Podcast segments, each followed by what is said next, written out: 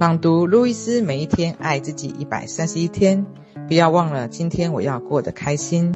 不管你正在做什么，都没有必要弄得索然无味。一定要可以在其中找到乐趣，就像玩游戏那样，可以让你乐在其中。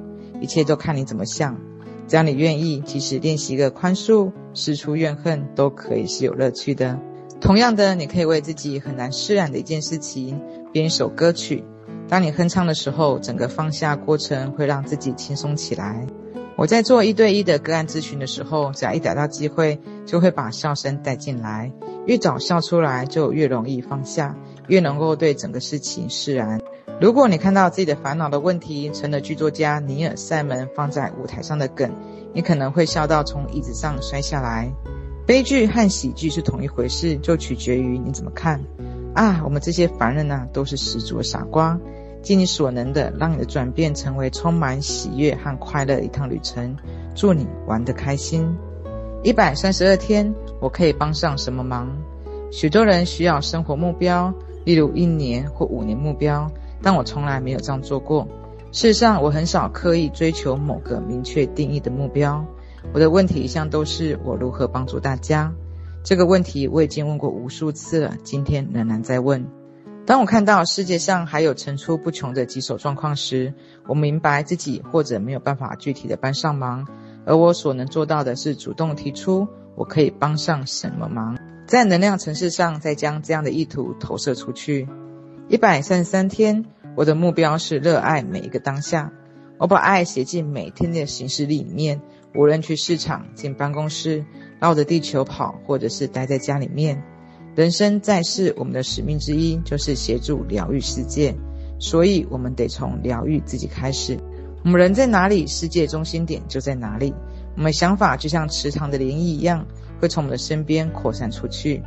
当我们怀抱和谐想法来创造内在和谐的时候，和谐能量会从我们身上扩散到全世界，触及其他人、地方以及事物，而外界会感觉到这些震动并给予回应。我们要做的就是确保自己散发出去的是和谐与爱。一百三十四天，我感谢生命中所有的爱，爱会在我们最不经意的时候到来，在我们不刻意寻找的时候主动上门。强求来的爱永远不会带来合适的伴侣，只会造成渴望与不快乐。爱在我们之内，不假外求。对爱不能说封，就是与期待爱情立刻降临。或许你还没有准备好，又或者你的进度还没有办法吸引到你要的爱，所以你需要有耐心，不要为了只图有个伴而勉强接受任何人。定下你的标准，你想吸引什么样的爱情？列出你自身的特质，你会吸引到拥有相同特质的人。你也可以检视一下，是什么阻挡你的爱到来？也许是挑剔、评判，或觉得自己不配，择偶标准不合理，有偶像包袱，害怕亲密关系，或者是相信自己不可能被爱。做好准备，等待爱降临的那一刻，为爱腾出空间，准备好去滋养爱，认真去爱，自然就会有人爱你。打开心门去接受爱。一百三十五天，做自己喜欢的工作，自然会得到好报酬。事业成功的肯定语：我跟所有同事都相处融洽，在相互尊重的氛围中工作。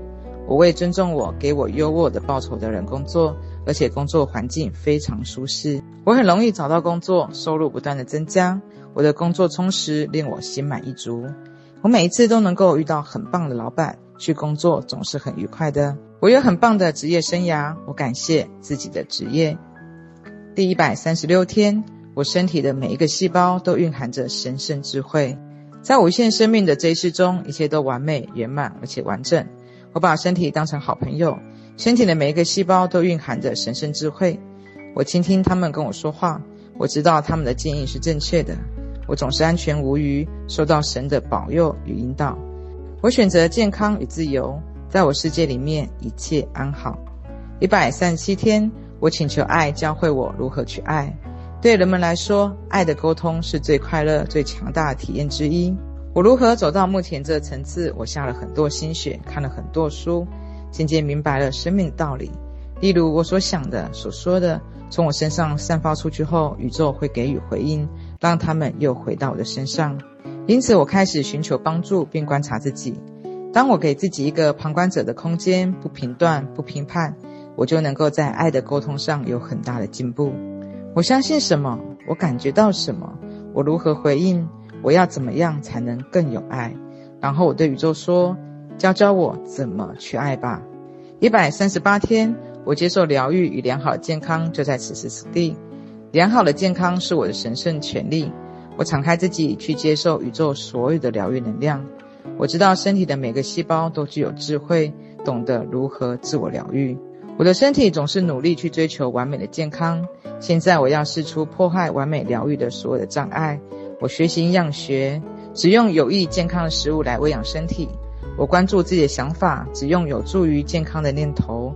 我爱自己的身体。把爱传送给所有的器官、骨骼、肌肉以及身体的部分，并用爱浇灌身体的每一个细胞。我由衷感谢身体帮我的健康打好了底子。现在我接受疗愈以及良好的健康，就在此时此地。一百三十九天，当我修正自己的想法的时候，问题就迎刃而解了。如果你从事自己不在乎的工作，如果你想要扭转自己的处境，如果你的工作出了状况或者正在待业中，最好的处理方法如下：首先，用爱祝福你的现况。要知道，现状只是路途上的一个垫脚石。你会走到现在这个处境，都是因为自己的思维模式。如果他人对待你的方式不如你意，那么你的意识中一定有某个吸引他人这样做的模式。因此，观想你目前的工作或最后一份工作，开始去用爱祝福一切建筑物、电梯或楼梯、房间、家具及工作设备。你为之工作的对象，以及和你共事的人，加上每一个客户。接着为自己说以下肯定语：我每一次都为最棒的老板工作。我的老板总是很尊重我、礼遇我。我的老板慷慨又好相处。这些话将与你一生同行。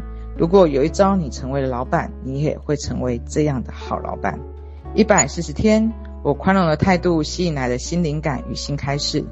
只要你一直保持着不原谅的念头，绝对无法摆脱痛苦。如果你继续选择生气以及怨恨，怎么可能在这一刻快乐起来呢？痛苦的想法创造不出快乐。不管你觉得自己多理直气壮，不管他人做什么，如果你紧抱着过去不放，那么将永远不得自由。原谅自己，也原谅他人，可以让你从往事牢笼里走出来。当你觉得自己受困在某种困境里的时候，或者是觉得肯定语没有发挥作用。这通常意味着你的宽恕工作没有做完。当你不能自由地活在当下这一刻，多半是因为你还抓着过往的时刻不放。你紧紧抓住不放的，或许是懊悔、悲伤、伤痛、恐惧、愧疚、责备、愤怒、怨恨，有时候甚至是报仇的渴望。这些情绪状态都来自于不愿宽恕的心态，拒绝放手，也拒绝进入当下。只有在当下这一刻，你才能够创造未来。